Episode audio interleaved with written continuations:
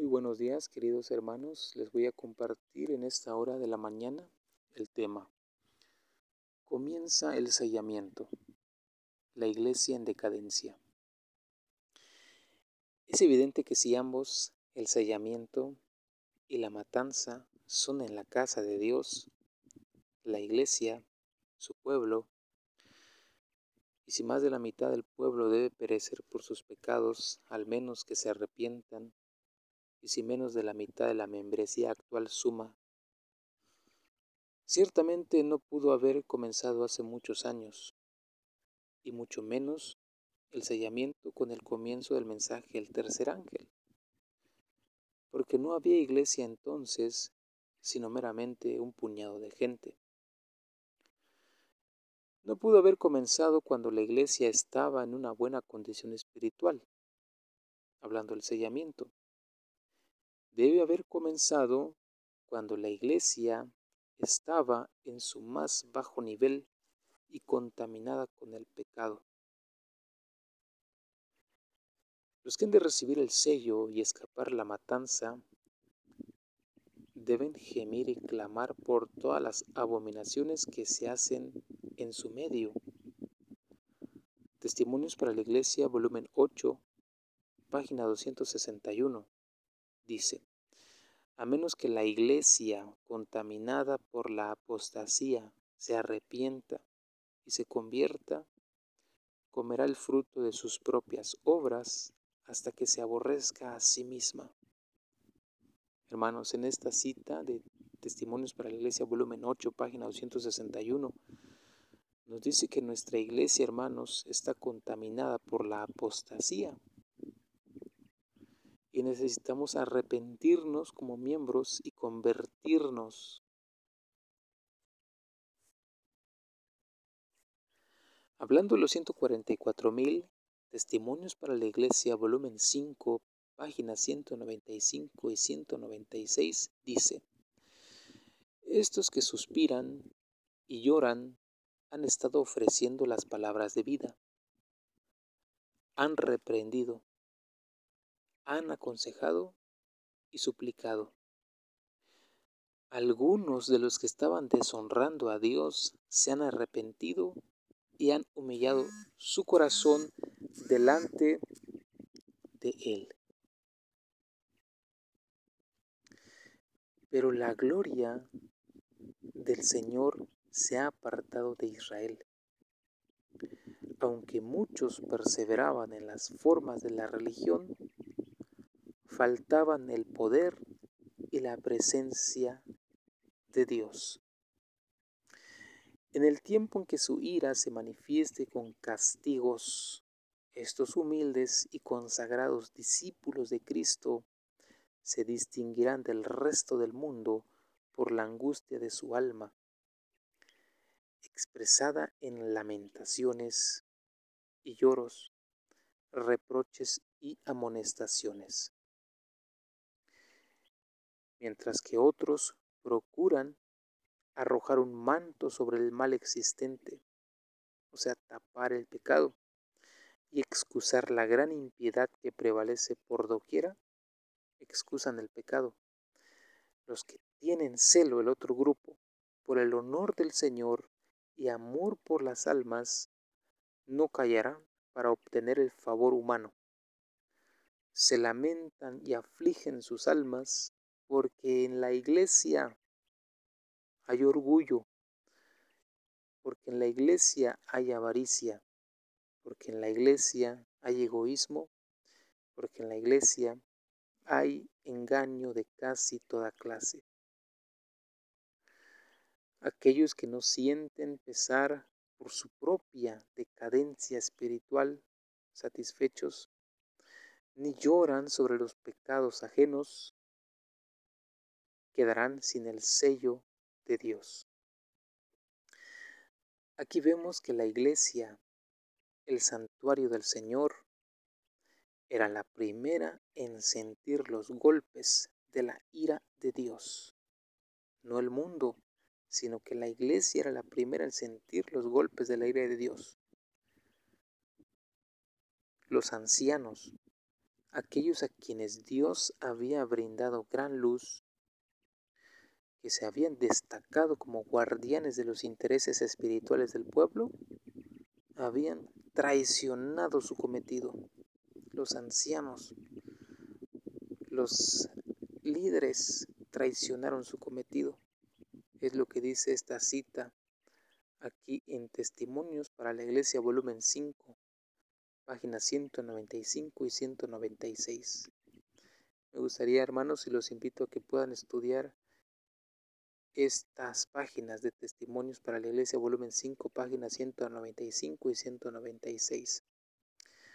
Aquí dice que estos que suspiran y lloran, hablando de los 144 mil, reprendieron, aconsejaron y suplicaron, y algunos que estaban deshonrando a Dios se arrepintieron y se humillaron delante de él. Pero la gloria del Señor se apartó de Israel, así como dice Ezequiel 9. Ya lo estudiamos en temas anteriores. Aquí dice que algunos se arrepintieron, pero dice, sigue diciendo, aunque muchos perseveraban en las formas de la religión, quiere decir que muchos, aunque muchos oraban, aunque muchos estudiaban, aunque muchos ayunaban, les faltó el poder y la presencia de Dios. Aquí vemos entonces que cuando se manifieste la ira de Dios, con castigos, así se va a manifestar eh, el tiempo, se va a manifestar el tiempo de Dios con castigos. Estos humildes y consagrados discípulos de Cristo se van a distinguir del resto del mundo por la angustia de su alma lo van a expresar esa angustia, lo van a expresar en lamentaciones, en lloros, reproches y amonestaciones. Por el otro lado, otros dice que van a arrojar un manto sobre el mal existente, van a querer tapar el mal y por eso no van a clamar, por eso también dice que eh, son perros mudos que no querían ladrar y también excusan la gran impiedad que prevalece por doquiera, arrojan un manto y excusan el pecado. Pero los que tienen celo por el honor de Dios, el otro, el otro grupo, tienen un celo por el honor de Dios y amor por las almas, no van a callar, ellos hablarán, aunque pierdan el favor humano. Se van a lamentar y afligir porque en la iglesia, no en el mundo, en la iglesia hay orgullo, hay avaricia, egoísmo y engaño de casi toda clase. Y dice también en este libro, hermanos, que los que no van a, los que no sientan pesar por su propia decadencia espiritual ni lloran sobre los pecados ajenos, se van a quedar sin el sello de Dios. Y sigue diciendo esta cita que la iglesia, el santuario del Señor, va a ser la primera en sentir los golpes de la ira de Dios. ¿Por qué dice primera? Si dice primera, implica que hay una segunda ira de Dios o los segundos o los segundos golpes de la ira de Dios que va a ser en el mundo después. Y los ancianos traicionaron su cometido. Testimonios para la Iglesia, volumen 5, página 77. El llamado para hacer esta grande y solemne obra se hizo a hombres eruditos y de elevada posición. Si estos hombres eruditos y de elevada posición no hubieran tenido una posición tan elevada de sí mismos y hubieran confiado plenamente en el Señor, Él los hubiera honrado permitiéndoles llevar su estandarte triunfantemente hasta la victoria. Pero se apartaron de Dios y se dieron a la influencia del mundo y el Señor los rechazó. Aquí dice que los ancianos traicionaron su cometido y el llamado para esta grande y solemne obra se hizo a hombres eruditos y de elevada posición,